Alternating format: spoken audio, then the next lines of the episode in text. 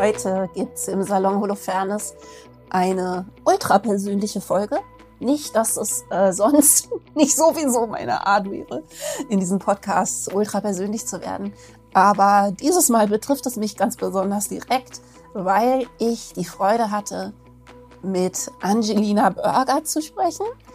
Und Angelina Burger hat ein ganz wunderbares Buch geschrieben zum Thema ADHS.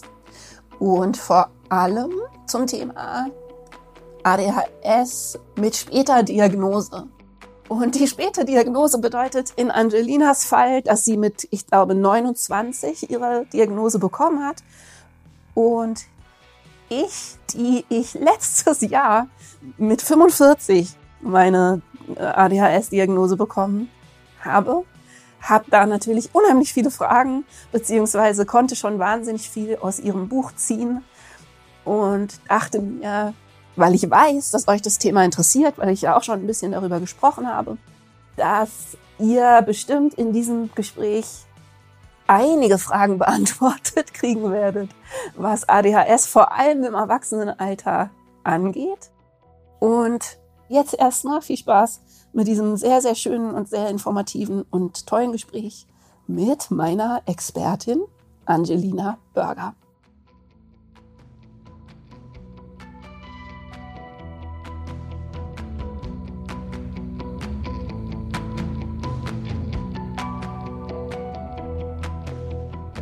Wie schön. Ich habe äh, ich hab dein Buch bis Mitte letzter Woche fertig gelesen. Und das war total toll. Und ich wollte das gleich zu Anfang sagen, damit es auch die HörerInnen alle hören. Ich finde dieses Buch so ähm, hilfreich und es hat so eine tolle Mischung aus, dass wirklich alle Informationen drin ist. Also es ist so gründlich und trotzdem ist es aber so geschrieben, dass jemand mit ADHS auch wirklich äh, ne, irgendwie dran bleibt und Lust hat, es zu lesen. Ja.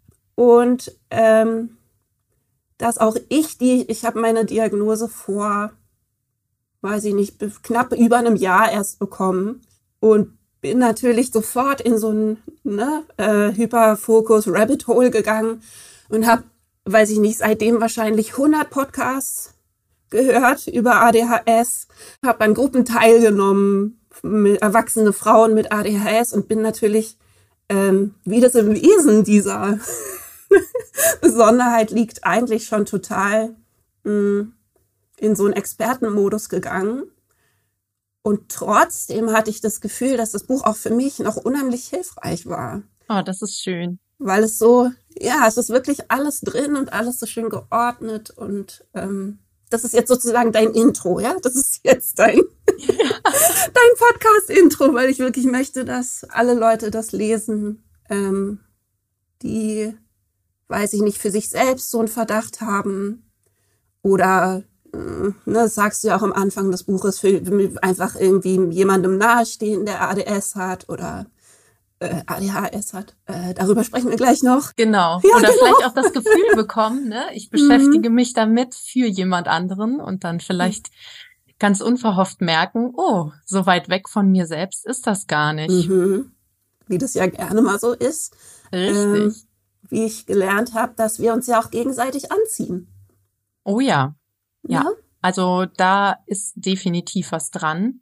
Und ich habe eben auch das Gefühl, dass man einmal eben ganz intuitiv und unbewusst äh, eben sich anzieht, aber dass man gleichermaßen auch je mehr man sich eben damit beschäftigt, so eine Art Radar entwickelt, mhm. nenne ich das immer, ne? Also Absolut. der mal was leichter und mal auch was stärker ausschlagen kann, wenn man eben auf Menschen trifft oder auch, ne, also ich habe das dann, äh, ich habe einmal zum Beispiel Wer wird Millionär geguckt, einfach so, weil ich nicht wusste, was ich gucken soll und habe dann direkt das Gefühl gehabt, okay, diese Person, die da gerade auf dem Stuhl sitzt, ich möchte keine Ferndiagnose machen, aber ja. also wenn das nicht der Fall ist, dann weiß ich auch nicht. Hm.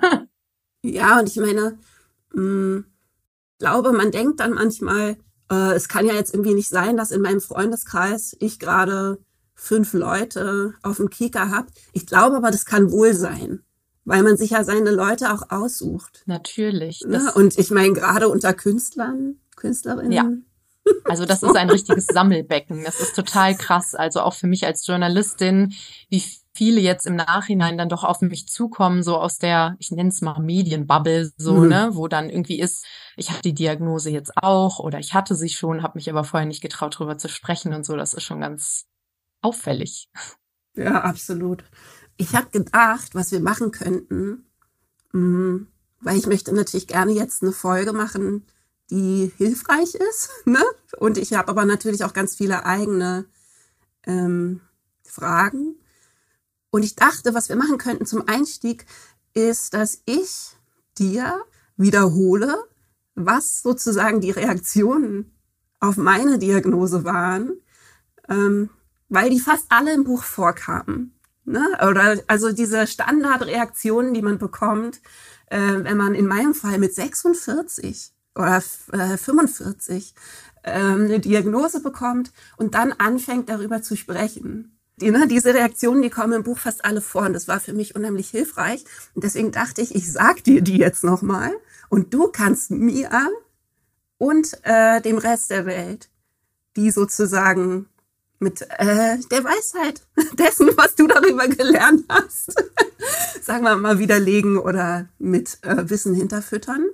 Ja. Und ähm, also die allererste Reaktion, ähm, als ich vor äh, ungefähr einem Jahr angefangen habe, mich damit zu beschäftigen und noch gar keine offizielle Diagnose hatte und einfach gesagt habe, ich bin mir ziemlich sicher, ähm, war natürlich, und ich hatte alle möglichen Anhaltspunkte, die auch sehr dafür gesprochen hatten. Also eine äh, hohe Häufung in der Familie zum Beispiel. Ne? Und als ich selber verstanden habe, wie das bei Frauen aussehen kann und bei Erwachsenen aussehen kann, ich war mir ziemlich sicher.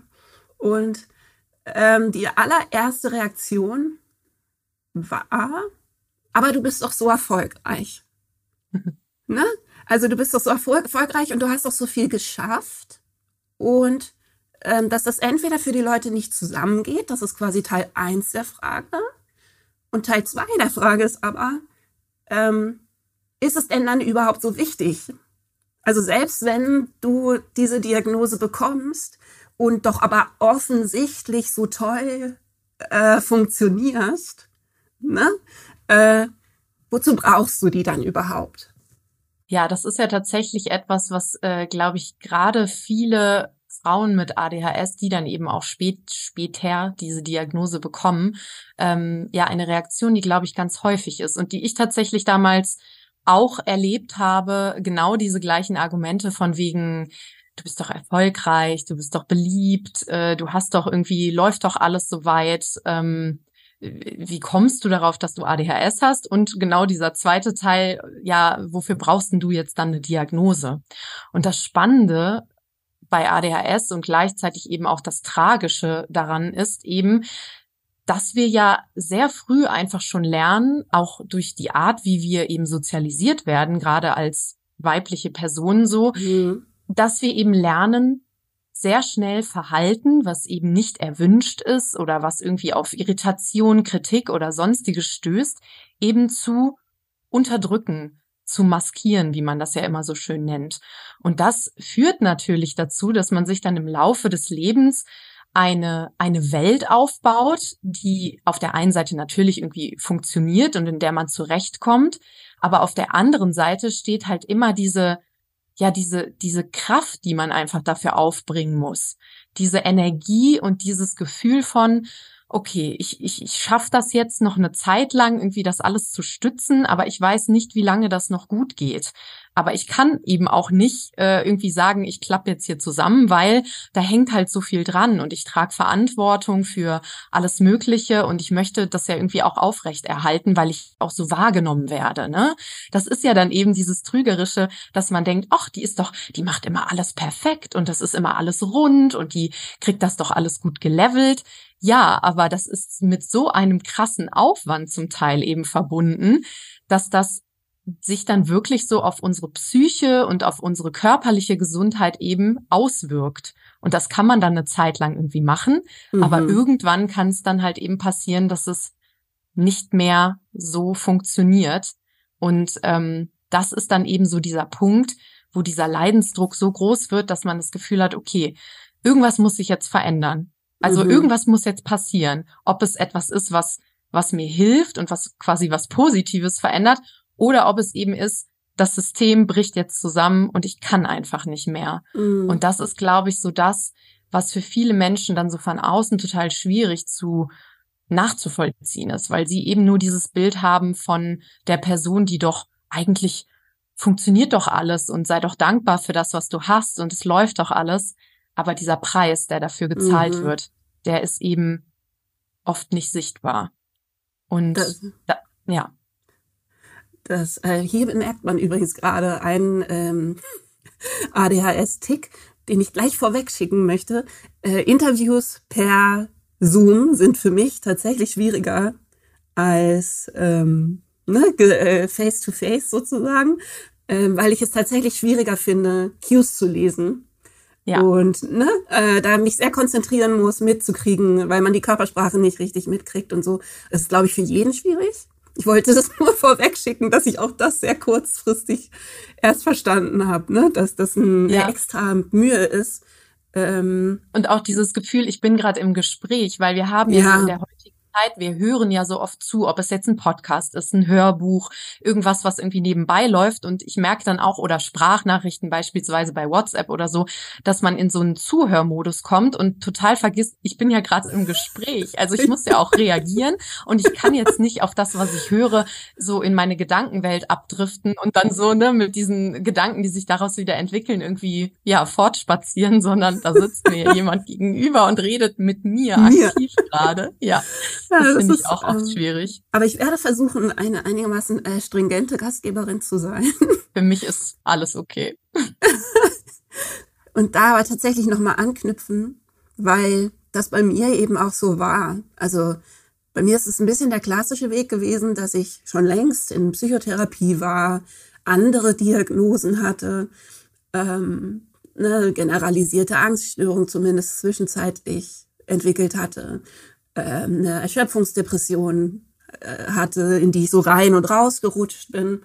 Und ähm, für mich das tatsächlich unheimlich hilfreich war, diesen Zusammenhang zu verstehen, dass das ganz oft die primäre Diagnose eigentlich äh, eine ADHS sein kann. Und da gab es wirklich einen Moment, wo ich so, als du das jetzt auch gerade gesagt hast mit dieser Anstrengung, Ne? Und äh, die Mühe, die es einen kostet, irgendwie in der Welt zu funktionieren, das habe ich sozusagen immer gespürt. Und als ich das dann das erste Mal ausgesprochen gehört habe, sind mir echt die Tränen gekommen, ne? wo ich dachte, ja, das ist es. Ganz normal zu leben und zu funktionieren ist für mich, und das habe ich irgendwie immer geahnt, einfach eine größere Anstrengung als für die ja. meisten anderen Leute.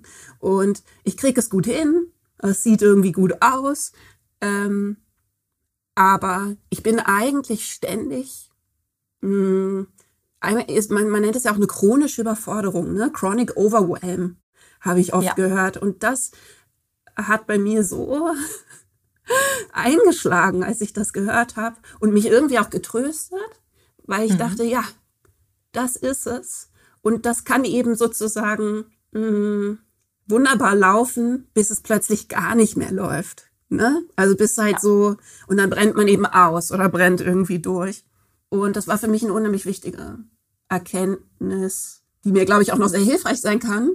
Und da komme ich nämlich dann zu der nächsten Frage, die mir sozusagen andere Leute gestellt haben, die äh, dann immer meinten, ich meine, ein bisschen haben wir das gerade schon berührt, ne? aber die Frage war sozusagen immer, und was bringt dir das jetzt? Weißt du? Also die Frage war, was bringt dir das jetzt, das zu wissen? Was hast du davon? Ja, aber das ist also das im Endeffekt ist es genau, also für mich an allererster Stelle steht genau das, was du gerade gesagt hast, und zwar dieses Tröstende, dieses Heilsame.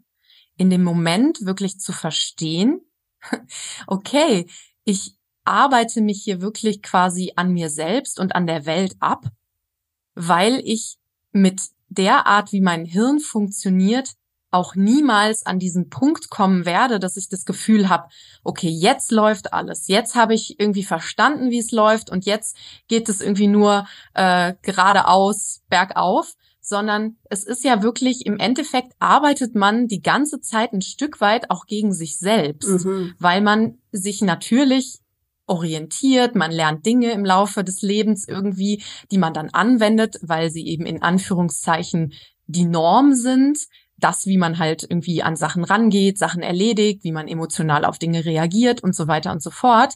Und man merkt aber irgendwie im Inneren die ganze Zeit so, eigentlich würde ich es anders machen. Mhm. Eigentlich ähm, ist es irgendwie nicht die Art und Weise, wie ich ganz intuitiv an die Dinge rangegangen wäre, aber ich erlerne halt eben einen, einen anderen Umgang. Aber man spürt irgendwie innerlich immer dieses, irgendwie passt es nicht so ganz zusammen. Manche Sachen funktionieren dann einfach gut, ne, weil man sie eben erlernt hat so, aber andere Dinge, ja, da gibt's dann immer wieder diese Reibung und dieses Anecken auch in sich selbst. Und mhm. natürlich mhm. ist dann, wenn du nicht weißt, dass die die Ursache von all dem eben in deinem Hirn liegt, dass es eben etwas Neurochemisches ist, was dafür sorgt, dass dein Gehirn eben anders denkt, anders fühlt, anders handelt, dann ist es ja irgendwie ganz logisch, dass man anfängt, so ja, irgendwie die, die Schuld ein bisschen bei sich zu suchen, ne? Und das so negativ zu bewerten, dass man irgendwie denkt, ah, ich krieg's nicht hin mhm. wie die mhm. anderen,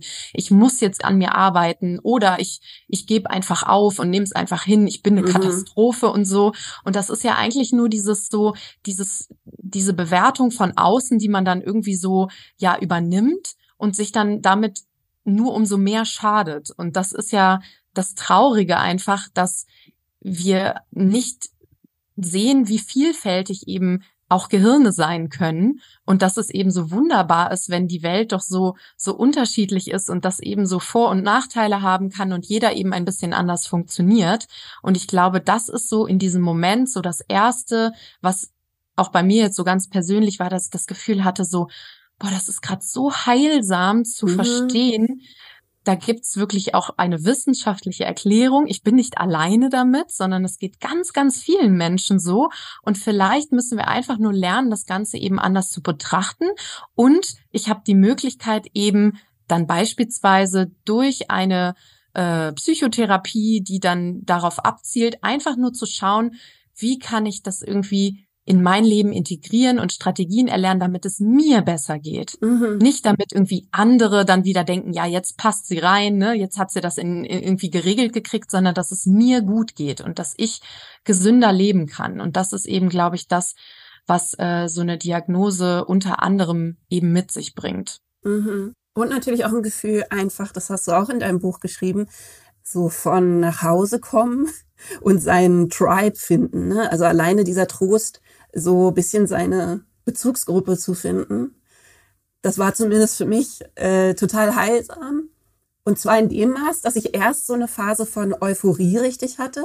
Ich glaube, das ist auch relativ typisch ne, für, für so späte Diagnosen, dass man erstmal ja. fast, fast verliebt ist, so, ne, dass man irgendwie denkt, oh, ich bin so erleichtert und das sind meine Leute. Und äh, das hält bei mir auch an. Also ich bin immer noch unheimlich froh, diese Diagnose zu haben. Aber es kam dann schon auch noch eine Episode von Trauer. Und das finde ich auch wichtig, ne, dass man das anspricht. Also, ähm, wo ich das dann betrauert habe, das nicht früher gewusst zu haben. Ich meine, in meinem Fall ist es jetzt extrem. Ne? Ich war 45 und ja. äh, hatte zwei quasi Burnout-Episoden hinter mir und eine Hirnhautentzündung, die wahrscheinlich auch durch Überforderung zustande gekommen ist und so. Ne?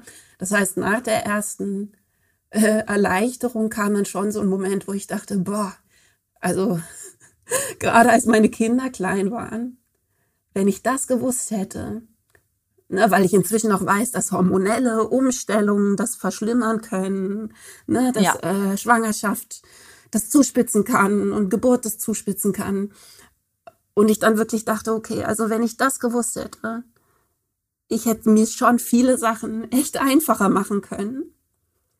Und der Trost ist vielleicht ein bisschen, dass ich dann denke, dann hätte ich aber vielleicht eben, weil ich sozusagen noch nicht dieses Lebens Alter hatte, diese Weisheit, die ich jetzt habe, ein bisschen, ähm, dann hätte ich vielleicht auch das genutzt, um eben das zu machen, was du gerade angesprochen hast, nämlich sozusagen einfach die äh, Benutzeroberfläche zu verbessern und mich noch weiter zu verbessern. Also die Gefahr hätte bestimmt bestanden, dass ich das einfach nutze, um noch besser zu funktionieren, meinen Beruf noch zehn Jahre über den Durst äh, ne, irgendwie durchziehen zu können und ja. ähm, vielleicht auch, ähm, obwohl ich da inzwischen, also sehr, sehr offen bin, Medikamenten gegenüber, aber ich hätte sie dann, glaube ich, vielleicht aus den falschen Gründen äh, genommen und hätte vielleicht drunterliegende, ne, einfach strukturelle Probleme meines Berufs zum Beispiel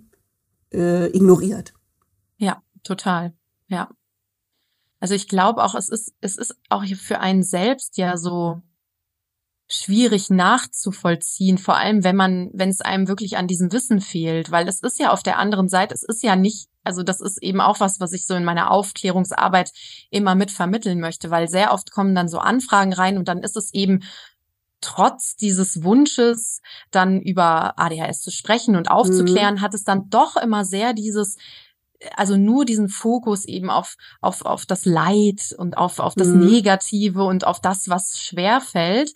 Und es ist eben, es sind ja auch so viele Dinge, die auf der anderen Seite so leicht fallen und auch so, so ohne viel Mühe und ohne viel äh, irgendwie sich anlernen müssen und immer wieder wiederholen müssen, bis es irgendwie sitzt, sondern so viele Dinge, die so intuitiv direkt klappen und mhm. so, also auch gerade dieser ganze Bereich Kreativität, ähm, das ist nämlich dann auch sowas, ne, wo man dann ja auch, wo andere ins Staunen geraten und dann so das Gefühl haben, so, das hast du jetzt mal eben so, ne, aus dem Hut gezaubert, wo kam das her, wie hast du das gemacht und so. Und das ist ja für einen selbst dann auch, man kann es irgendwie nicht so wieso funktioniere ich bei manchen Dingen, die so komplex sind, mhm. so schnell und so gut mhm. und bei anderen Dingen, die quasi so simpel erscheinen und die für jeden Menschen so auf Autopilot laufen. Mhm. Warum sind das die Dinge, wo ich quasi gegen eine Wand knalle und nicht weiterkomme? Und das ist ja auch für einen selbst so schwierig nachzuvollziehen, ohne eben zu wissen, was da zugrunde liegt und wie das alles mhm. funktioniert.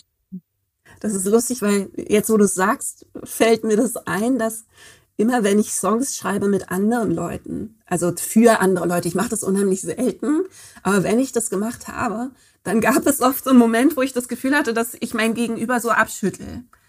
Oder, ne, oder dass die so mit offenem Mund quasi so zugucken und dann teilweise das auch verbalisiert haben, teilweise gesagt haben, was, was machst du denn da? Wie machst du denn das? Ich, äh, wie du denkst. Ich verstehe das nicht. Ja, oh mein Gott, so oft.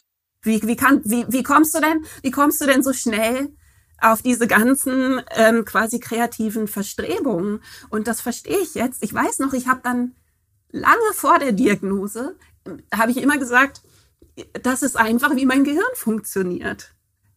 Ich, äh, ja. ich mache ich mach da gar nichts sondern dieses ähm, sozusagen nicht laterale oder nee, laterale, eigentlich laterale Denken, ne? dass man so eben nicht so äh, nur zielgerichtet denken kann oder das vielleicht schwieriger kann sogar, aber dafür halt unheimlich gut Verknüpfungen sehen kann, Gleichzeitigkeiten sehen kann, mit Gleichzeitigkeiten umgehen kann, assoziatives Denken. Genau, und dieses sich, also was für mich auch immer wichtiger und größer wird und was eigentlich immer schon eine Rolle in meinem Leben gespielt hat, aber was ich eben auch gelernt habe, so ein bisschen nicht abzulegen, aber immer so nach hinten zu stellen, weil dann oft so die Logik und vorgegebene Strukturen und sowas das dann so über, ja, überschattet haben, ist eben wirklich diese Intuition. Also dieses mhm. Intuitive, direkt zu sehen, was, was will ich, was will ich nicht, was kann ich, was kann ich nicht, äh, wo, ne, also direkt eben einen, einen Sinn irgendwie zu sehen und da eben ranzugehen oder eben auch zu sagen, ey, gerade geht mhm. gar nichts, ich check nichts und ja. werde da auch nicht weiterkommen, so, ne? Egal, ob, ob man es mir irgendwie noch fünfmal erklärt und von hinten anfängt oder von mhm. vorne, es geht einfach nicht in meinem Kopf mhm. und eben auf der anderen Seite ganz intuitiv ein Gespür für die Dinge zu haben.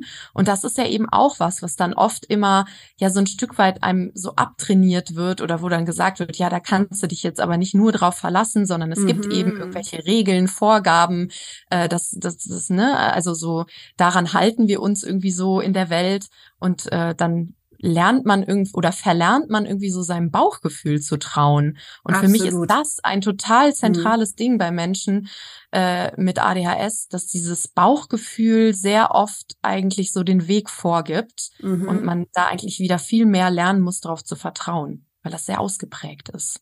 Und man aber gleichzeitig eben gelernt hat, dem zu misstrauen. Ne? Also ähm, da kommt man dann ja wieder zu diesem Masking, dass man eben schon als Kind so viel negatives Feedback bekommen hat, ne, so viel kritisches Feedback bekommen hat dazu, wie man Sachen macht oder wie man tickt, dass man eben lernt, dem zu misstrauen. Und ich kenne das total von mir, mm, dass ich zum Teil ganz, ganz basalen Körpergefühlen misstraue oder so, ne? Also ich gucke teilweise aus dem Fenster, um zu gucken, was andere Leute anhaben um zu beschließen, was man heute anzieht. Und ja. ähm, ich muss das unheimlich lernen, mh, mm, zu sagen, wenn mir kalt ist, dann reicht es als Begründung, mir einen Pullover anzuziehen, weil ich ja. sozusagen so eine ganz grundsätzliche Skepsis gegenüber meiner eigenen Wahrnehmung entwickelt habe. Ne? Dass ich einfach denke, äh, also mein Grundmodus ist sozusagen, äh, mir ist kalt, ich bin müde, aber was weiß ich denn schon? Ja, richtig. So, ne? Und vor allem dann eben auch. Was weiß ich, ob ich damit recht habe. Ja. Genau. Und durch diese Reaktionen der anderen, das kann ja dann, das können ja dann auch nur so kleine Dinge sein. Aber wenn sich das eben so durchs Leben zieht, können sich da halt wirklich so richtig krasse Unsicherheiten draus entwickeln, die dann eben bis hin zu einer wirklich so Angststörung eben äh, ja sich irgendwie so ausufern können, ne? Dass man dann das Gefühl hat, selbst eine Frage von wegen so, wieso, äh, hä, ist doch voll warm, wieso hast du einen Pulli an oder so, ne, kann dann eben schon da dafür sorgen, dass man eben nicht mehr weiß, so was was ziehe ich jetzt an, wie fühle ich mich, ist mir eigentlich kalt oder warm, also das sind ja alles so Dinge, die das dann auslösen können und das ist irgendwie, ja, das ist schon krass. Wir müssen lernen, da wirklich mehr auf uns selbst wieder zu vertrauen und zu hören. Absolut. Ähm, jetzt muss ich mal ganz kurz ein Zoom-Upgrade erwerben zwischen rein. Oh ja. Warte kurz. Äh, bin ich nicht interessiert. Warte, weiter. Jetzt kaufen. Was natürlich eine hochheikle Situation ist, für wie mein Gehirn funktioniert, weil wahrscheinlich kaufe ich jetzt gerade aus Versehen einen Maserati. Aber ich probiere das mal eben, ja? Mach mal. Weil das wäre, ich brauche das ja eh. Ich mache ja auch andere Podcasts mit Zoom. Insofern wäre das gut. E-Mail-Adresse bestätigen. Dann. Sorry. Oh. Bisschen so. Äh, ja, aber das ist, das ist, ja, das ist zum Beispiel auch so eine Sache, das kann man jetzt nicht so pauschal sagen, aber mhm. auf der einen Seite diese Unsicherheit auch sehr oft, dass man irgendwie unprofessionell wirkt oder dass die Dinge jetzt nicht so schnell klappen, ne, und dass jemand anders dann schon genervt oder gestresst ist davon. Und dann ja. aber auch für mich eben was, wo ich noch nie in meinem Leben drüber nachgedacht habe, wenn Dinge schief laufen, wenn irgendwas irgendwas ist, ne, die anderen vielleicht peinlich sind oder wo sie dann das Gefühl haben, so ja, wirkt das jetzt irgendwie unprofessionell oder so, mm. ist mhm. für mich immer so, hä, ist doch menschlich, ist doch total normal und ja. äh, äh das dann dann klappt halt auch mal was gerade nicht und dann muss man mal warten. Da denke ich gar nicht drüber nach. Und ich glaube, eben auch, dass das eine der sozusagen positiven Seiten von dieser ADHS ist, ist, dass man natürlich unheimlich tolerant ist dafür, wie andere Leute so ticken. Ne? Absolut. Und äh, das auch so fein irgendwie wahrnimmt. Also ich finde das total schön auch, ne, dass ich das oft, das war bei mir immer schon so, aber ich konnte es nicht zuordnen. Aber Richtig. dass ich sozusagen mit anderer Leute äh, Besonderheiten auch immer unheimlich gut umgehen konnte. Ja, das ist ein, das, das war bei mir wirklich auch, seit ich zurückdenken kann, immer der Fall. Und dann auch eben das Gefühl, dass diese Menschen sich dann auch besonders wohlgefühlt haben, so in meiner Gegenwart, ja. weil sie sich eben nicht verstellen mussten. Genau. Und ähm, ja, das ist eben etwas, ja, das wurde mir dann, jetzt gerade wo du sagst, eben dann auch wieder von anderen gespiegelt, so von wegen, ja, du ziehst die ganzen Weirdos an und so wie so, ne, also dann so in einem Klassenverband, wenn man auch so, so super unreflektiert einfach dann noch ist, so gerade als Ju irgendwie so jugendlich, ne, so, mhm. ah, wieso, was denn jetzt mit der oder mit dem was zu tun, der ist doch voll komisch und so und dann habe ich immer so gedacht, hä, ist mir doch nicht aufgefallen, ja. so, hä, ist doch, der oder die ist doch total nett und äh, ist doch schön, wenn die Personen sich bei mir wohlfühlen. Ähm, vielleicht läuft bei dir was schief, dass ja, sie es bei dir nicht können. Ja. Ist bei mir genauso. Ich dachte, dass wir vielleicht noch mal ganz kurz ähm, so zurückgehen, ein paar Schritte und vielleicht sozusagen in Kurzform mal beschreiben, äh, wie so eine ADHS aussehen kann, ähm, wenn man ne, über diese klassischen Symptome von kleinen Jungs hinausgeht. Weil ich glaube, dass äh, bei mir war das das, was jahrelang sozusagen diese Diagnose äh, verhindert hat oder warum ich gar nicht auf die Idee gekommen bin, äh, weil ich halt überhaupt nicht diesem Bild entspreche und auch nie entsprochen habe. Ja, ja, schieß also, gerne mal los. Ähm, Voll spannend. Ja, also so ähm, für mich war sozusagen der äh, der Durchbruchsmoment der als ich verstanden habe, erstens, dass es das eben auch ohne die Hyperaktivität geben kann. Das heißt, wenn man als Kind eben nicht über die Tische geturnt ist, dass das kein Ausschlusskriterium ist. Ähm, und dann noch ähm, ne, erfahren habe, dass das bei Frauen relativ häufig ähm, diese sozusagen unaufmerksame Prägung hat, also dass es einen, starken Schwerpunkt zumindest auf der Unaufmerksamkeit hat und dann habe ich tatsächlich einen Online-Fragebogen gefunden. Den verlinke ich auch in den Show Notes, weil der war ganz, ganz toll. Das ist ein sechsseitiger äh, Fragebogen gewesen von einer Podcasterin, die äh, spezialisiert ist auf, auf sozusagen ADHS bei erwachsenen Frauen. Und der Fragebogen hat sich direkt an erwachsene Frauen gerichtet. Und da war es dann tatsächlich so, dass ich im Prinzip ne, da durchmarschiert bin und nur Häkchen gesetzt habe check, check, check, check, check, check, doppelcheck, check, check. Und ne, das war für mich dann der Durchbruch. Ja, also dass man äh, nicht unbedingt nach außen hyperaktiv erscheinen muss, dass es auch eine Hyperaktivität gibt, die sich nach innen richtet ähm, und dass halt so diese klassische, äh, sagen wir mal, verträumte Ausprägung bei Kindern auch ein Anzeichen sein kann und dass das eben bei Mädchen auch häufiger ist. Also das, was ja. man, ne, so Spaciness. Und ab da war es wirklich so, dass ich dachte, ja, das bin 1A, ich als Kind. Ich habe halt es geschafft, meine Schultasche im Bus zu vergessen. Ich habe äh, regelmäßig die Stationen verpasst, weil ich gelesen habe. Dann musste ich zurückfahren, dann habe ich auf der Rückfahrt wieder die Station verpasst. Äh, bin dann zu spät gekommen, habe Ärger bekommen, habe äh, geträumt, habe äh, nicht mitgekriegt, was Leute von mir wollten, habe äh, Lösungswege anders gemacht, als sie irgendwie vorgeschlagen waren, hm, habe eine Schwierigkeit gehabt, definitiv Redefluss zu steuern, ne? also mhm. ne, äh, zu viel geredet oder zu wenig. Und äh, dann habe ich eben ne, den Sprung gemacht sozusagen in mein Erwachsenenleben und habe gemerkt, was für eine Rolle das doch immer noch spielt, obwohl ich eben ohne das zu wissen ganz, ganz viele quasi Trainings absolviert habe, äh, die auch tatsächlich empfohlen sind. Also ich habe jahrelang unheimlich viel meditiert. Ich habe so Körperbetrachtungen gemacht, also quasi Mindfulness-based Stress Reduction Techniken auch sind. Ich habe mir unheimlich viele Workarounds ausgedacht für Probleme ich bin die absolute Königin auf Tour der weirden Hacks. Also meine Band hat sich immer lustig gemacht über mich, weil ich so wahnsinnig viele, weiß ich nicht, Gadgets und ne, irgendwie so hab.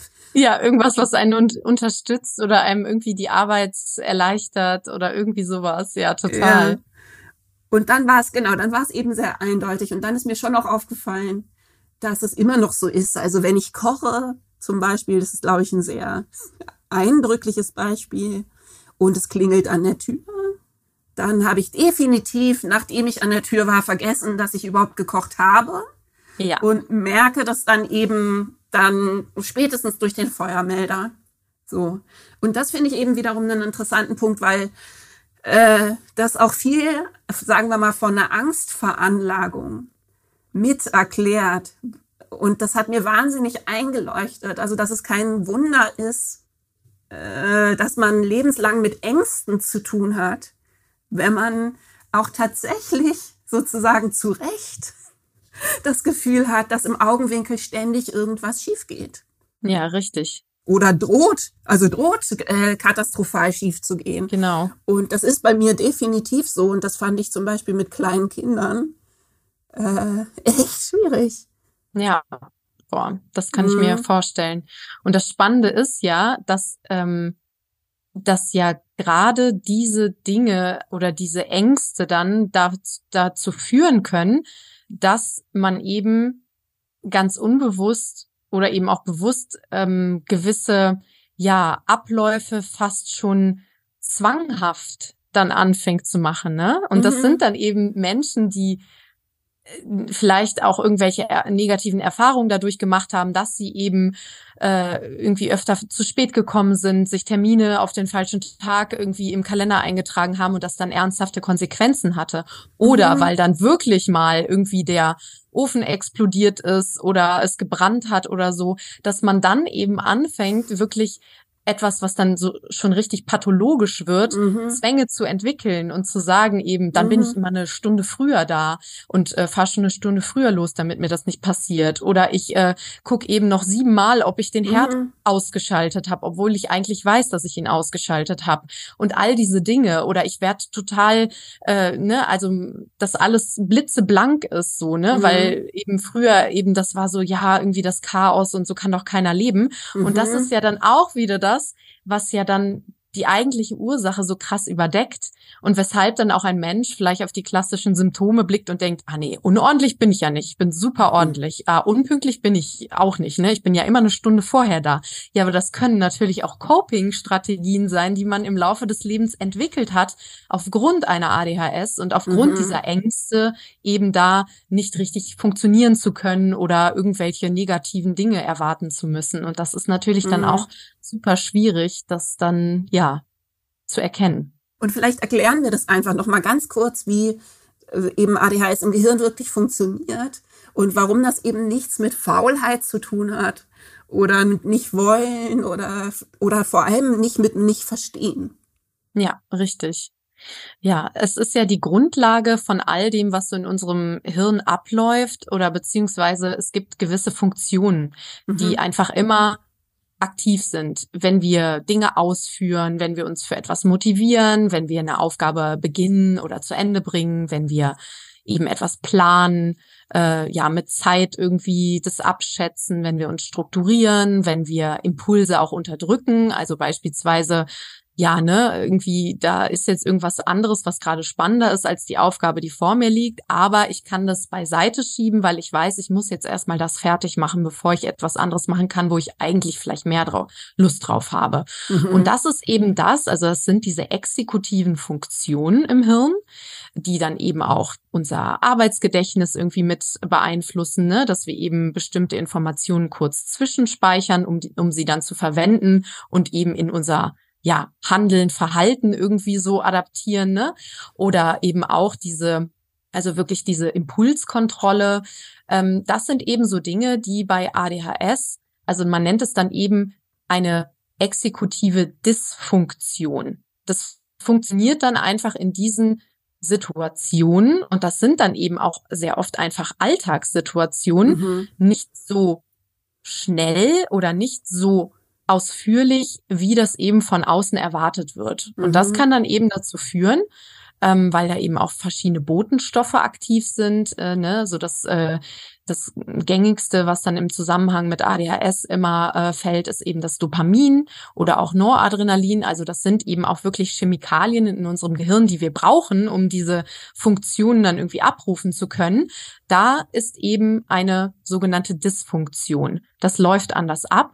Und das ADHS-Gehirn ist einfach so, wenn man es so ganz plump sagen will, wenn es nicht versteht, was der Mehrwert ist von der Sache, die wir da mhm. eben tun sollen. Also wieso soll ich jetzt diesen Impuls aussenden? Was hab ich davon? Dann blockiert es quasi oder dann mhm. läuft es langsamer ab. Und ähm, das ist eben das, was man sich dann auf anderer Seite zunutze machen kann, indem man dem Gehirn, das Gehirn halt so ein Stück weit austrickst, weil das ADHS-Gehirn ist eben sehr, sehr stark ähm, ja interessensbasiert. Also mhm. das hat eben, es gibt so bestimmte kleine äh, ich nenne es jetzt mal Trigger, die dafür sorgen können, dass wir eben aktiv werden und dass wir Bock haben, uns mit etwas zu beschäftigen. Und das kann eben dann beispielsweise sein etwas, was neu ist. Mhm. Ne? Also so dieses Neuheitsgefühl, so cool, spannend, was ist das? Mhm. Oder auch ähm, Challenge nennt man das, also dieses, wenn es etwas Spielerisches auch so ein bisschen ist, ne? Also wenn mhm. wir so das Gefühl haben, so cool, so, ne, am Ende steht halt irgendwas, was so aufregend ist und wo ich mich vielleicht auch mit jemand anderem so spielerisch so ein bisschen ne, dran abarbeiten kann. Oder eben auch wirklich, ähm, ja, Deadline, also dieses, wenn wir wissen, so, okay, ich brauche diesen Druck, das baut sich so krass auf und dann habe ich eben jetzt nur noch diese Nacht und, und muss irgendwie da durchackern mhm. und, und, und irgendwie alles auf den letzten Drücker machen. Das ist eben auch was, was äh, das ADHS-Gehirn sehr ja an ähm, mhm anfixen kann, irgendwie aktiv zu werden. Und wenn man das eben so ein bisschen bedenkt, kann man sich das eben zunutze machen, dass man eben sich sagt, ey, lästige Aufgaben, auf die ich keine Lust habe, hey, vielleicht suche ich mir einfach, äh, mache ich das mit meinem Partner zusammen und mache mir da so eine kleine Challenge draus. Und wir gucken irgendwie, ne, setzen uns irgendwie einen Timer oder, oder verteilen das irgendwie so, dass jeder so einen Teil der Aufgabe macht und wir schauen dann irgendwie so nach einer halben Stunde so, wie weit sind wir gekommen oder wie viel mhm. haben wir jetzt entrümpelt oder so, ne? Das sind dann alles so Sachen, die man sich zunutze machen kann. Aber das muss man natürlich erstmal wissen, dass das Gehirn mhm. so funktioniert. Und ich finde das mit dem Aufräumen zum Beispiel oder Entrümpeln, das ist ein ganz gutes Beispiel.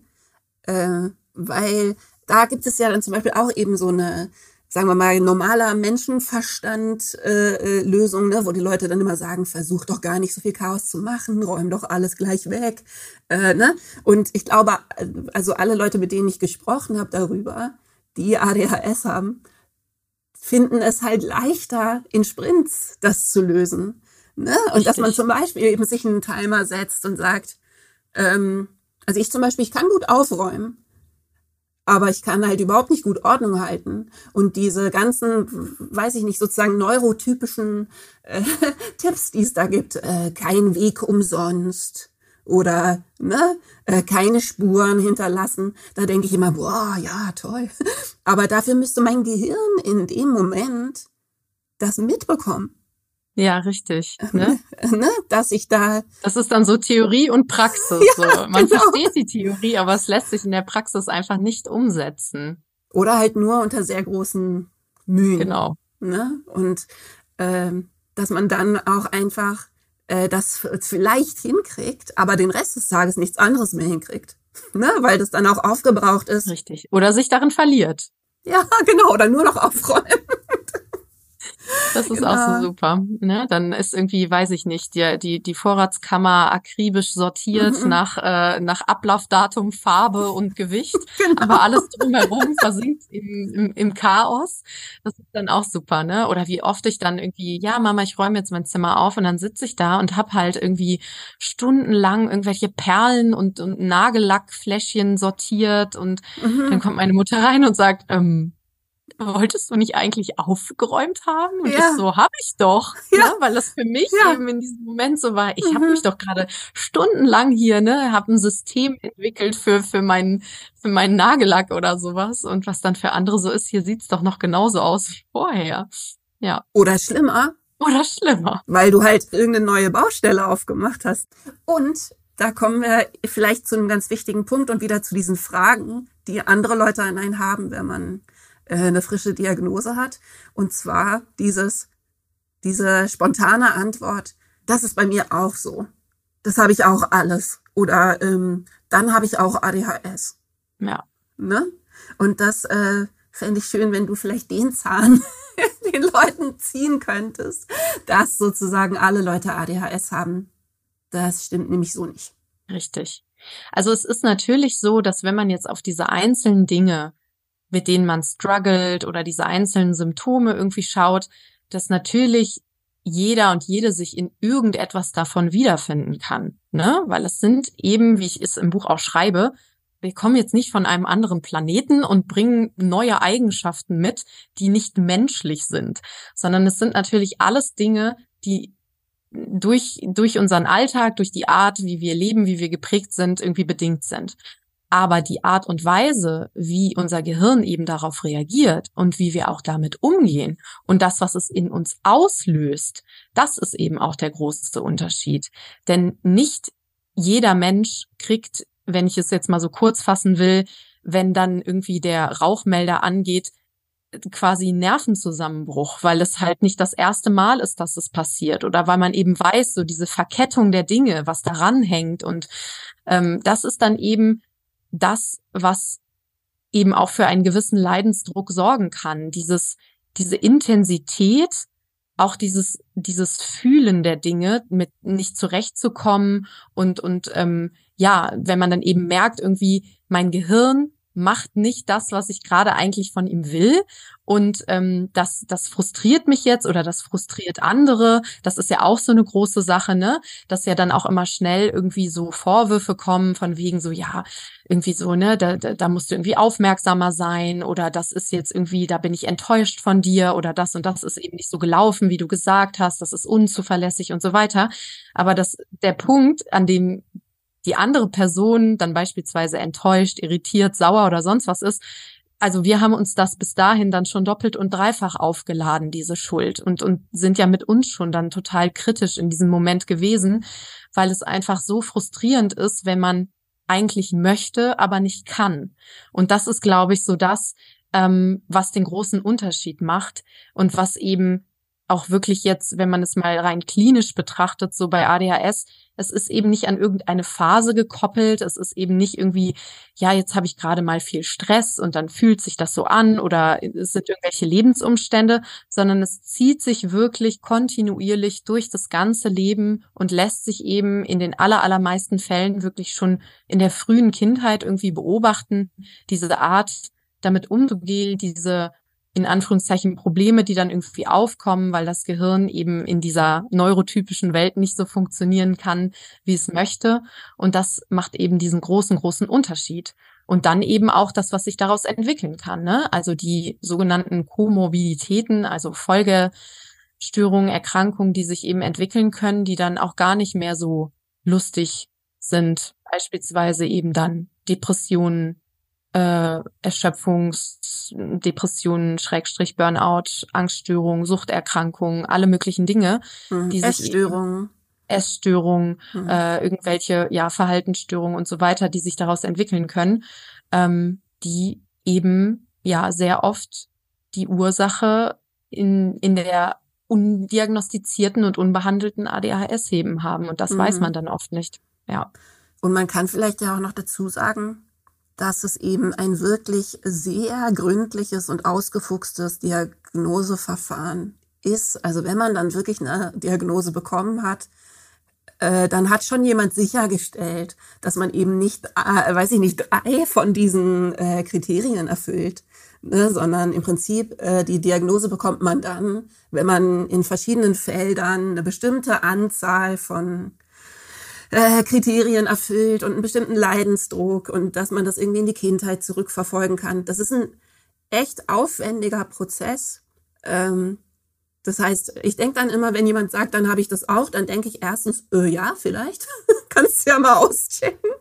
Aber genau. ähm, äh, ich glaube, wenn du jetzt nicht total in Resonanz gehst mit dem, was ich erzähle und die ganze Zeit denkst, ja, ja, ja, ich auch, ich auch, ich auch, ähm, dann vielleicht auch nicht dann weiß ich nicht, ne, hast du einfach nur Stress oder was weiß ich, man kann ja viele von diesen einzelnen Faktoren auch aus anderen Gründen äh, irgendwie abdecken. Ne? Ja. Genau, und es kann sogar theoretisch auch eine andere wirklich klinische Diagnose mhm. dahinter stecken. Ne? Es gibt mhm. eben auch wirklich viele Überschneidungen. Also eine Depression kann sich nicht nur aus ADHS entwickeln, mhm. sie kann eben auch parallel zu einer ADHS stattfinden und sie kann auch eben aufgrund ähnlicher oder sich überschneidender Symptome auch wie ADHS wirken. Und deswegen mhm. ist es so wichtig, dass man eben, wenn dieser Leidensdruck da ist und man das Gefühl hat, okay, ich brauche da Hilfe mhm. in irgendeiner Form, ähm, dass ADHS ja eben ein Stück weit oder diese Diagnostik ja eben ein Stück weit eben auch eine Differentialdiagnostik ist. Also man mhm. schließt andere Dinge aus und dafür braucht man eben die Profis, ähm, um zu schauen, was, was steckt denn wirklich dahinter. Also was ich, glaube ich, ganz gerne noch vernähen würde, weil ich gar nicht weiß, ob wir es schon deutlich genug gesagt haben. Ähm, ich, ich finde so ein bisschen die Grunderkenntnis ist die, wenn du eine ADHS hast, dann kann es gut sein, dass du dich in bestimmten Bereichen deines Lebens unheimlich gut konzentrieren kannst. Es kann sein, äh, wie in meinem Fall zum Beispiel, wo ich mir meinen Beruf einfach so ausgesucht habe, äh, dass das in vielen, vielen äh, Bereichen dann keine Probleme macht. Ne? Also ich habe mir natürlich mein Leben irgendwie so eingerichtet, dass es, mh, hm, dass es relativ ADHS-kompatibel ist. Das wusste ich nicht, aber das habe ich instinktiv gemacht. Ähm, ja. Ich konnte mir schon als Teenager nicht vorstellen, in irgendwie so einem normalen Beruf zu arbeiten. Das war mir irgendwie mir klar. Das wusste ich irgendwie, dass das nichts wird. Und auf der anderen Seite äh, natürlich also das Touren und ähm, die psychologischen Belastungen, die jetzt mit meinem Beruf kommen, die passen dann auch wiederum nicht so toll zu ADHS. So, ne? Aber es ist definitiv ein Umfeld, hm, wo das natürlich lange Zeit dann vielleicht nicht auffällt. Aber ich finde das ganz wichtig. Also wenn erwachsene Leute jetzt zuhören, ne, dass sie sich klar machen, es kann sein, dass du in dem, was du machst, wenn du es dir clever ausgesucht hast, äh, absolut äh, high functioning bist. Und dass es aber, wenn die anderen Sachen resonieren, eben äh, ja einfach wertvoll sein könnte, sich damit auseinanderzusetzen, weil eben diese Mühe, die es kostet, so zu funktionieren, einfach bedeutet, dass man einen hohen Preis bezahlt. Richtig. Den man eventuell gar nicht so bezahlen müsste. Genau. Ja, das ist ein sehr, sehr wichtiger Punkt. Also dieses, ja, ne, das ist eben das, was ich meinte, dass man auf der einen Seite das Gefühl hat, es funktioniert doch alles und auf der anderen Seite, es fun funktioniert gar nichts. Und da irgendwie so, ja, diese Verbindung herstellen zu können, ähm, zu verstehen, woran das liegt, dass man sich eben vielleicht ganz, wie du sagst, ne, so intuitiv ein, ein Umfeld geschaffen hat, in dem man gut funktioniert ähm, und andere Dinge dann eben wiederum nicht funktionieren. Mhm, aber ja. zum Beispiel bei Musikern jetzt ganz klassisch wäre das natürlich wenn man dann doch mal seine Steuererklärung machen muss, ne, dann kriegt man halt ein Problem. Mhm. Aber das, das ist ja wirklich auch äh, ein Thema, was dann das ganze Leben durchdringt, ne? Also von Freundschaften zu äh, Total. wie man sein also das ist einfach, äh, das fand ich auch schön in dem Buch, da hast du das erwähnt, dass du immer gefragt wirst, wo zeigt sich das am stärksten? Und man irgendwie denkt, äh, in meinem Leben?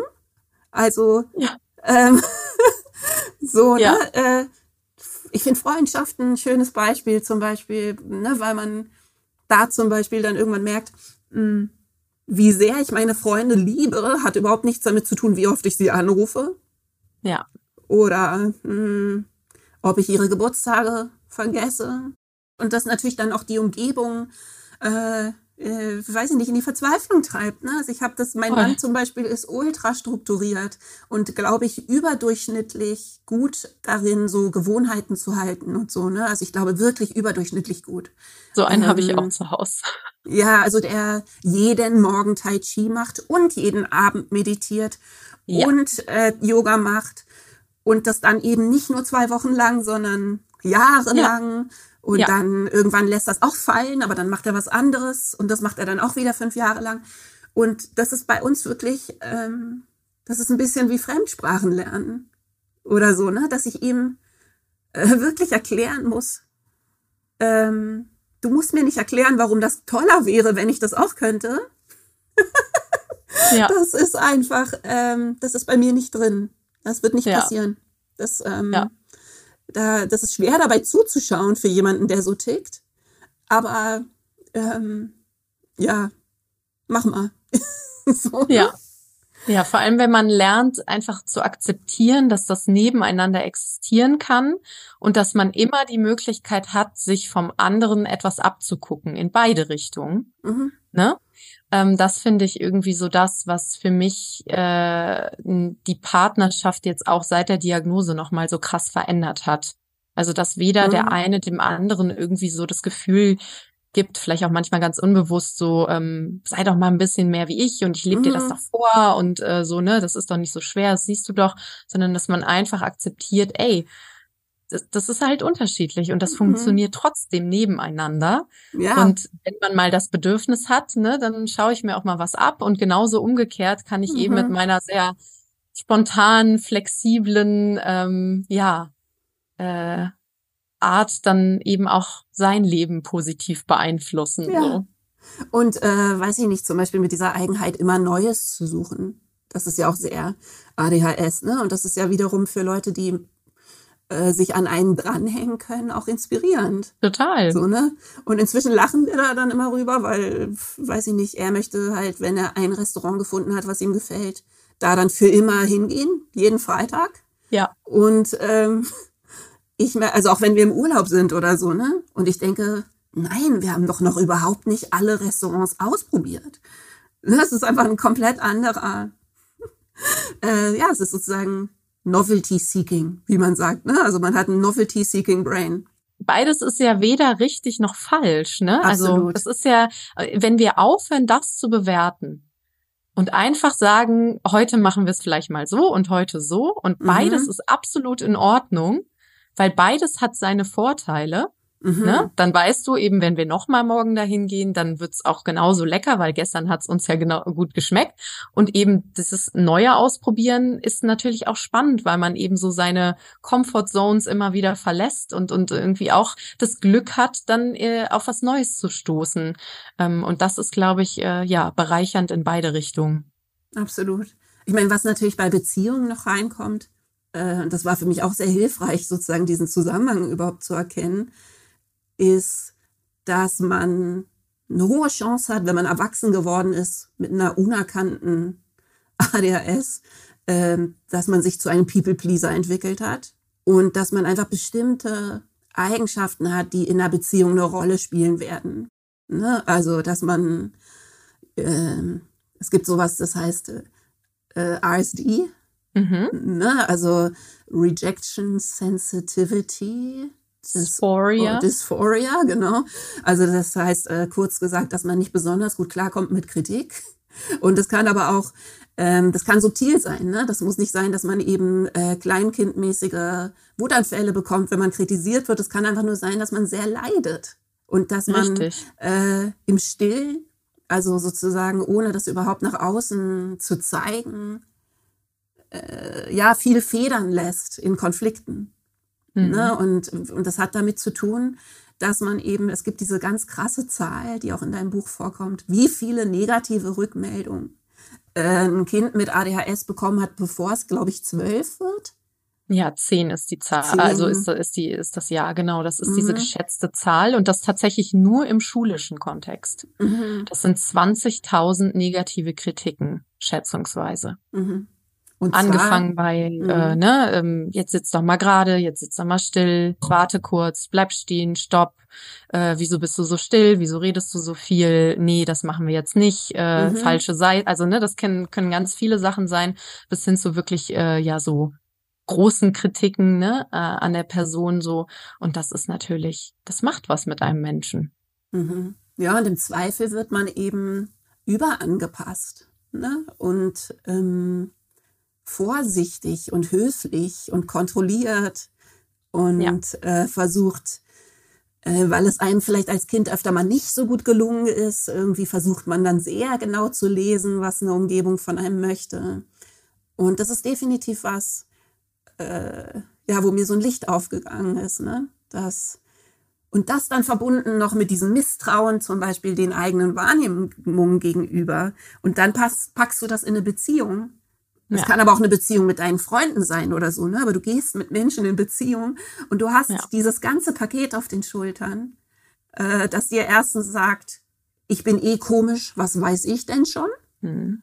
Ne? Und was dir sagt, ähm, ich muss mich mal nur irgendwie zusammenreißen und irgendwie anders sein. Mhm. Ich müsste nur irgendwie endlich mal, müsste, müsste, müsste. Mhm. Und da kann schon die ein oder andere Konfliktsituation vorbeigehen. Also bei mir ist es zumindest so, wo ich dann danach so äh, ratlos bin ne? und einfach immer noch nicht genau weiß, was ich eigentlich gefühlt habe. Richtig. Und dann fängt man eben an, in diese Gedankenstrudel irgendwie zu kommen, ne? Weil du das Ganze natürlich dann schon reflektierst, aber dich dann auch irgendwie nicht mehr da rauslöst. Und vor allem bist auch du in diesem Gedankenstrudel ja immer das Zentrum. Also es geht immer um dein Verhalten und was hätte ich, äh, also ne, oder ich sage mhm. jetzt mal ich, was hätte ich anders machen können? Hätte ich vorher dies, hätte ich später das? Also all diese Gedanken und das ist ja so kräftezehrend, ne? Mhm. Also schon die Situation selbst und dann auch, also beziehungsweise davor macht man sich schon den Kopf. Währenddessen hat man den Stress und danach auch noch. Und das ist ja so, also da bleibt ja dann keine Energie für nichts anderes mehr übrig. Mhm, da bleibt, ja, ja. bleibt kein friedlicher Moment, ne? Und genau. Und man geht nur noch unsicher in, in die nächste Situation. Also das ist mhm. totaler, ein totaler Teufelskreis. Und da kommt man dann, glaube ich, eben auch wieder zu diesen Komorbiditäten, ne? Also was du gesagt hattest mit eben Angststörungen oder äh, Essstörungen, Suchterkrankungen ja. und so. Ich habe tatsächlich in letzter Zeit auch gedacht, dass es aber auch mehr körperliche Manifestationen gibt, als mir lange klar war. Und ich war zum Beispiel mein ganzes Leben unheimlich viel krank und ähm, habe erst jetzt eben diese Verbindung ein bisschen hergestellt, dass ich dachte, okay, warte mal, Moment. Also wenn ich bei anderen Leuten gucken muss, ob einem gerade kalt sein darf, ähm, dann ist vielleicht die eine oder andere zusätzliche Erkältung irgendwie auch kein Wunder. Ne? Ja. Also ja. Ähm, dass alleine diese Schwierigkeit, also man nennt das, ähm, ich glaube, Poor Introspection, Introspection, ne? also äh, mangelhafte Körperwahrnehmung im Prinzip oder Wahrnehmung der Innenwelt. Ähm, ja. Welche Rolle das spielen könnte in dem Zusammenhang, dass ich so viel krank bin. Und auch, dass ich äh, eine Hirnhautentzündung bekommen habe und mir fünf Wirbel aus dem Lot gezogen habe und äh, jahrelang quasi wirklich pathologisch auffällige Verspannungen hatte. Ich nehme noch keine Medikamente, muss ich dazu sagen. Ähm, bin aber sehr aufgeschlossen und beschäftige mich damit. Und da wollte ich dich fragen, weil ich weiß, dass du welche nimmst, ähm, ob du das Gefühl hast, dass es sich sozusagen auch, also sowieso fände ich es schön, wenn wir kurz über Medikamente sprechen würden, aber äh, jetzt spezifisch für mich die Frage sozusagen, ob sich das auch positiv auf die Somatik ausgewirkt hat. Also sagen wir mal eben auf Verspannungen oder andere körperliche Manifestationen von diesem Stress, äh, der ja hoffentlich dann sozusagen gemildert ist. Ne? Genau, also ich würde sagen, das ist schon eine Kombination einfach aus ähm, mehr darüber wissen, sich besser verstehen, egal ob man das dann mhm. jetzt macht über äh, ne, ich gucke mir irgendwelche Videos an, ich lese mir irgendwelche Bücher durch, Ratgeber oder ich gehe eben in eine Psychotherapie oder so. Ich lerne einfach mhm. über mich und über ADHS immer mehr dazu. Und dann eben in Kombination mit einer medikamentösen Therapie, wie man das nennt, ähm, hat das für mich auf jeden Fall total dazu beigetragen, dass sich meine Lebensqualität verbessert hat auf allen Ebenen. Also sowohl die Art und Weise, so wie ich meinen Alltag gestalte, wie ich über mich selbst denke, wie ich Sachen angehe, aber eben auch, also ich hatte eben selbst super, super viel damit zu tun, ähm, gerade so was Verspannung und sowas angeht und das einfach, ähm, ja, diesen, diesen Druck irgendwie so aus allem rausgenommen hat und eben auch dafür gesorgt hat, dass, ähm, ja, mein, mein Hirn einfach ähm, ein, ein bisschen mehr eben das bekommt, was es braucht und dadurch eben einfach so funktionieren kann, wie es nun mal strukturiert und aufgebaut ist. Und das ist äh, was, was ich schon, also für mich persönlich, das ist jetzt auch nicht die Erfahrung von wirklich jedem, mhm. jedem Menschen, aber ähm, was ich und auch viele andere Menschen, ähm, also was ich so an Feedback bekomme, äh, was schon dazu zählt, ja, auf jeden Fall. Ich finde, äh, zum Thema Medikamente können wir vielleicht auch einfach sagen, dass uns beiden klar ist, dass es ein sehr komplexes Thema ist und dass es auch ja äh, ne, sehr starke Meinungen auf beiden Seiten oder auf allen Seiten dazu gibt. Und ich finde, dass man dazu in deinem Buch unheimlich viel findet und auch ähm, auf deinem Kanal. Also ich glaube, wir müssen das jetzt hier sozusagen nicht ähm, ganz klein durcharbeiten, ob man jetzt Medikamente nimmt oder nicht, sondern nur einfach dazu sagen, es ist eine Option. Es ist auch nicht für alle Leute eine Option. Es gibt äh, Gegenanzeigen. Manche Menschen können überhaupt keine nehmen. Äh, manche Leute vertragen keine, suchen jahrelang. Ne? Also ähm, ja, es ist wenn man ne, also wenn man das Glück hat, eine Medikamentation zu finden, die äh, einem gut bekommt, äh, dann kann es diese positiven Auswirkungen definitiv haben, denke ich. Genau, also es ist eben wirklich ein Abwägen mhm. von Wirkung und Nebenwirkung. Und das ist eben was ganz Individuelles und eben auch etwas, was jetzt, da soll ja auch niemand irgendwie jetzt alleine rangehen und das äh, für sich mal mhm. ausprobieren, sondern das ist natürlich etwas, was auch ärztlich betreut sein sollte und wo man ähm, jemanden an der Seite haben sollte, den man da auch äh, fragen kann und mit dem man da eben ein Stück mhm. weit auch experimentieren muss und eben schauen muss, was passt zu mir und was eben nicht. Aber dass es eben eine ganz individuelle Entscheidung ist. Und ich glaube, das ist einfach das Wichtigste. Und ähm, wir können ja vielleicht einfach in die Show Notes eine Liste mit Ressourcen reinpacken, ne? dass du mir vielleicht ein paar schickst und ich kann auch noch ein paar von den sehr schönen Podcasts äh, verlinken, die ich, also man findet natürlich im US-amerikanischen Raum wahnsinnig viel dazu. Da gibt's hochspezialisierte Podcasts, also äh, Mutterschaft und ADHS. Ähm, also ganz, der ist zum Beispiel toll, Motherhood in ADHD. Oder es gibt The ADHD Nutritionist äh, für Leute, die mit Essstörungen zu tun haben ne? oder überhaupt mit äh, Ernährung Probleme haben. Also es gibt unheimlich viele tolle Sachen.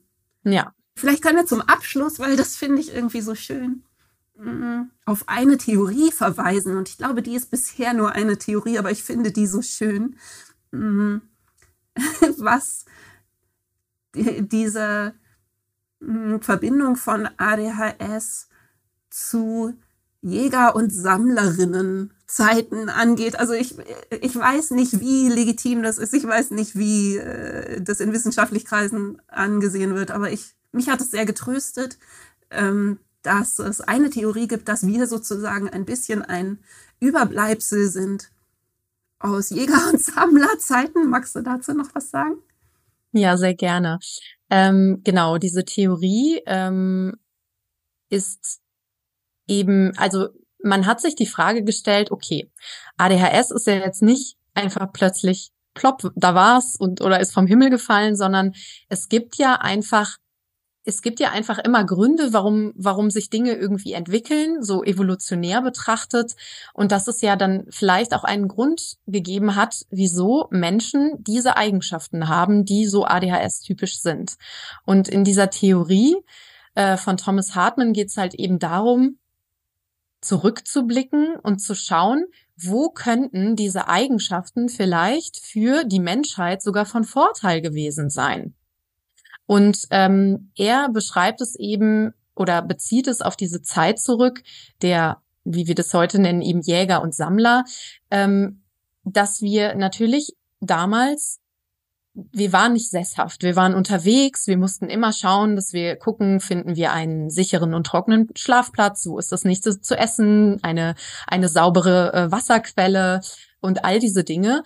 Und dass diese Eigenschaften, dieses sich auf alles, was drumherum irgendwie passiert, ähm, ja äh, fokussieren zu können und alles mitzubekommen und eben auch ähm, ja voranzuschreiten und und äh, ich sage jetzt mal so ein bisschen ähm, ja so alternative ähm, Wege zu finden und zu begehen, aber auch ähm, ja, wahrzunehmen, mehr als andere, um eben sich auch zu schützen, beispielsweise vor dann einem Angriff eines, äh, eines, eines wilden Raubtiers oder so, oder die Spur äh, eines, eines Beutetiers irgendwie zu sehen in all dem, äh, im, im Dickicht und, und den tausend Blättern, die dann vielleicht vor einem rumliegen, dass das eben diese Eigenschaften sind, die ADHS ausmachen. Also dieses so hey, habt ihr gesehen, da hinten ist irgendwie äh, ein Pfotenabdruck, ich glaube, wir sollten aufpassen und hier knackt was äh, oder guckt mal alle nach oben, da kreisen irgendwie die äh, die Geier an einer Stelle, das bedeutet, da ist irgendwie, weiß ich nicht, ne, da könnte es sein, dass da irgendwie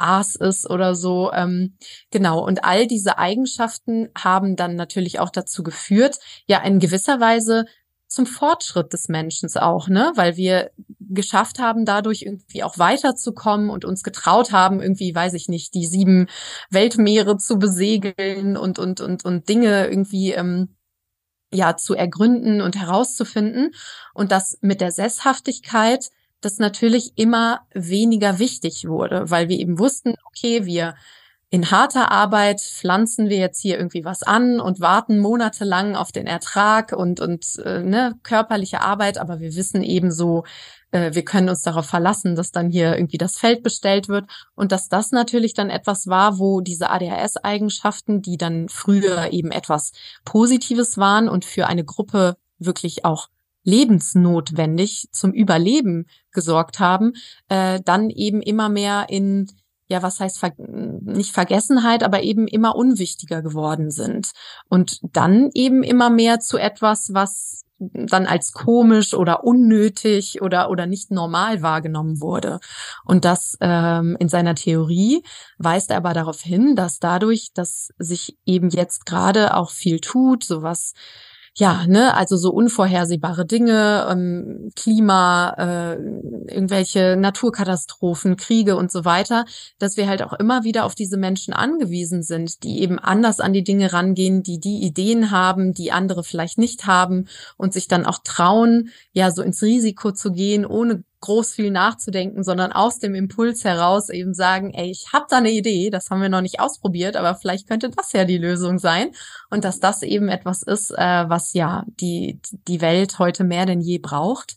Und ähm, das finde ich eigentlich einen sehr einen sehr schönen Ansatz auf äh, ADHS zu blicken, eben nicht als etwas, was störend ist und was irgendwie repariert werden muss, sondern als etwas, was im Miteinander Natürlich, äh, ne, wenn jetzt alle so wären, dann würden wir vielleicht auch nicht vorankommen. Aber dieses Miteinander, dass das äh, eben dafür sorgen kann, ja, dass wir äh, die Welt zu einem, einem tollen, bunten Ort machen. Hm.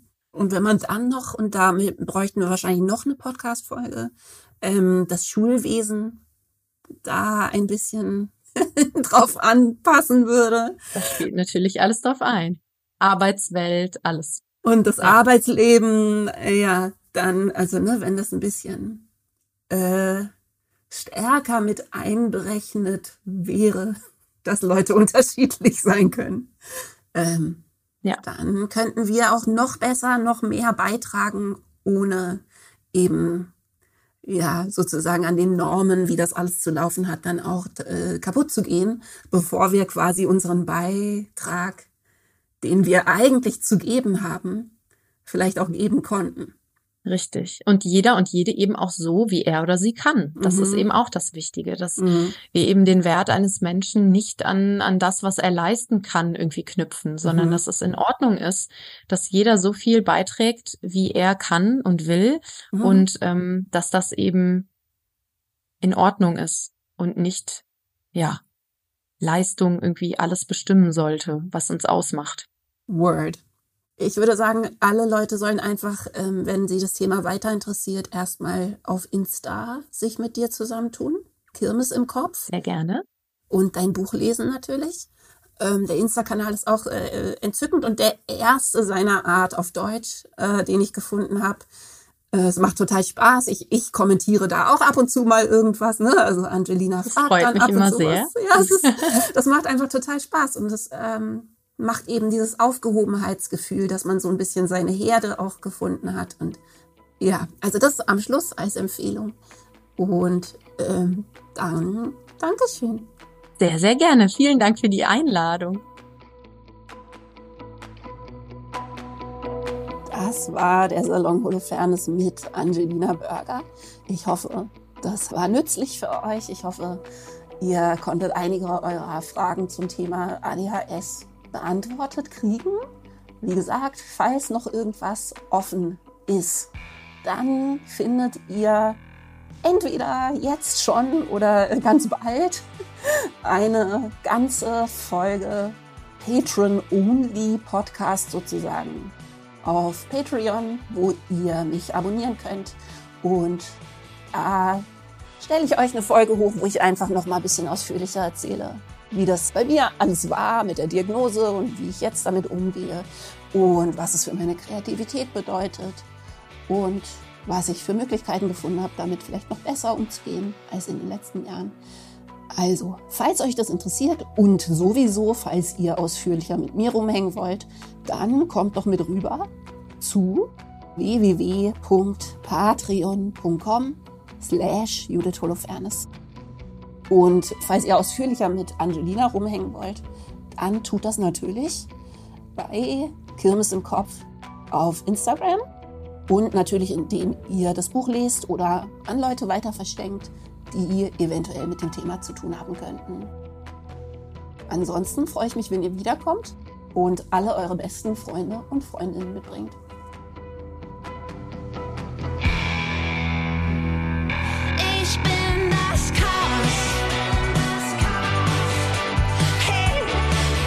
to him.